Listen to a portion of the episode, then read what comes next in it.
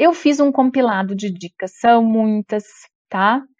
Uma coisa importante é que nós temos a tendência a pensar em procrastinação só no trabalho ou na vida acadêmica, mas muitos de nós procrastinamos também para cuidar da gente, uh, eh, para tomar uma decisão, por exemplo. Então eu posso estar tá procrastinando por várias, em várias áreas da minha vida. Bom, vamos às dicas. Primeiro de tudo, analisar o que está associado em relação às coisas que a gente pensa.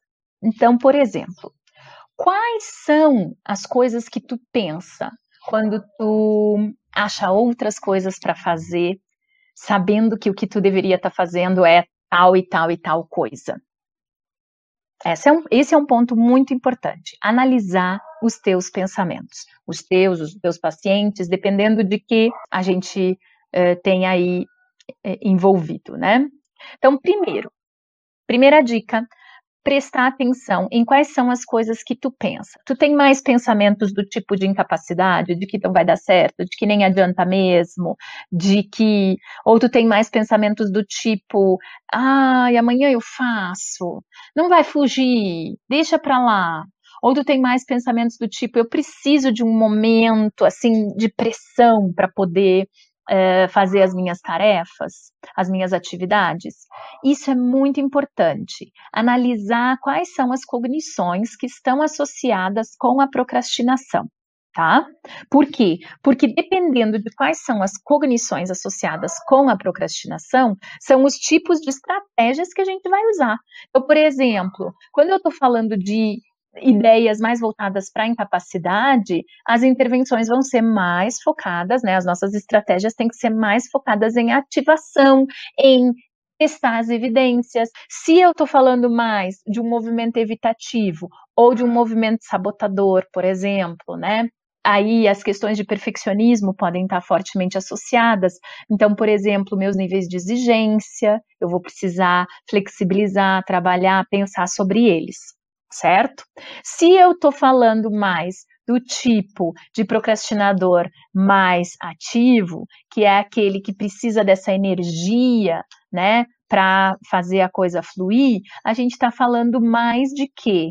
Nós estamos falando mais de permissividade, de merecimento, ou seja, nesse caso, eu estou falando de alguém que pensa que a pressão é que vai fazer o trabalho ficar bom.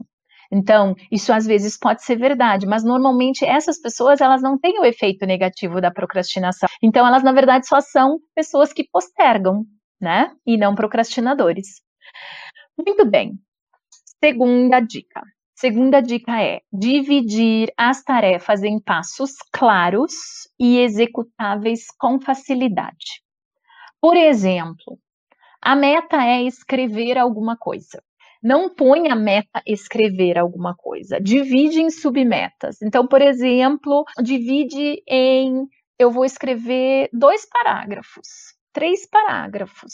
Por exemplo, existe um, um na, no meio acadêmico existe uma procrastinação associada ao medo da folha em branco. Quem fala sobre isso é o Steele, é, ou seja, é, uma sensação de que a minha cabeça está tão vazia quanto a folha. E isso muitas vezes está associado à procrastinação acadêmica. Então, divide em atividades menores. Por exemplo, tu quer ler alguma coisa, tu diz que tu quer ler um livro, ou tu tem que ler várias coisas. Quem sabe ler X páginas de manhã e X páginas, tu quer chegar numa meta de ler 100 páginas dia. Divide essa tarefa. Tu quer chegar numa meta de arrumar todos os armários da tua casa. Divide essa tarefa. Quem sabe tu começa com a primeira porta, porque vai ser, essa vai ser uma das nossas dicas bem, bem fortes. Terceira dica: não se castigue por procrastinar. Ou seja, um dos dados que a literatura mostra é que os procrastinadores principalmente os procrastinadores passivos, eles se castigam, eles se xingam, eles se dizem o quanto eles são um zero à esquerda, porque eles procrastinaram, porque eles não fizeram o que tinha sido planejado. E isso, veja, só aumenta a minha conclusão de eu, da minha ineficiência de quanto eu nunca vou conseguir fazer nada direito, de quanto eu realmente não presto para nada, não tenho função nessa vida, não vou para frente. Percebam como o desvalor só aumenta. Então, uma das coisas muito importantes é: você procrastinou? Você não conseguiu fazer? Aceite que isso aconteceu e não se puna, não se xingue. E sim pense em como é que eu posso dividir essa tarefa de uma forma que eu consiga realizar, nem que seja parte dela. Uh, Apoie-se em bons hábitos que você já tem. O que, que é isso? O que, que são bons hábitos que você já tem? Então, por exemplo, você quer começar a fazer uma coisa nova. Você quer ter o hábito de passar o fio dental, por exemplo. Você já tem um bom hábito de escovar os dentes com frequência durante o dia. Que tal colocar esse hábito novo que você está procrastinando de iniciar, colado com um hábito no qual você já é bom? Então, por exemplo, você quer ler mais coisas sobre psicologia, por exemplo. E você tem o hábito de entrar em redes sociais. Quem sabe você cola esse seu tempo online com para um tempo online, eu sempre tenho que, por exemplo, assistir um TED, ou baixar um artigo, ou fazer alguma coisa assim. Então, a ideia é o quê? Como procrastinar é um hábito, eu preciso associar ele com hábitos que eu já tenho, porque isso acaba me facilitando, e na medida em que eu vou fazendo isso, eu acabo aumentando a chance de manter esse hábito positivo. Outra coisa bem importante: pense no seu eu do futuro. Então, por exemplo, pensa que você é um procrastinador ativo, aquele que se sente energizado pela, pelos momentos, né, dos últimos segundos para entregar um relatório ou alguma coisa. Tá. É tudo bom mesmo? É sempre bom? Ou você fica estressado? Isso te cansa? Isso te gasta uma energia importante? Então, talvez, se você lembrar, quando você estiver procrastinando do seu eu no futuro, talvez isso te ajude a tentar aderir ao item 2, que é dividir em tarefas menores as coisas maiores que tu tem para fazer. Então é isso que os pesquisadores indicam. E aí, para que isso faça sentido, é fundamental que eu entenda qual é a importância. Porque, na verdade, gente, isso é uma outra coisa bem interessante quando tu vai para a literatura sobre procrastinação. Várias crenças também estão associadas, além dessas características que eu falei, dos quatro tipos, também estão associadas ao fato de que às vezes a gente tem dificuldade de ver as prioridades e as vantagens de fazer alguma coisa. Então parece que é uma coisa que está tão fora de mim, parece que não tem nada a ver comigo, e até que ponto isso é importante. Um bom exemplo disso é aderir a uma dieta saudável, fazer higiene do sono, é, praticar exercício físico.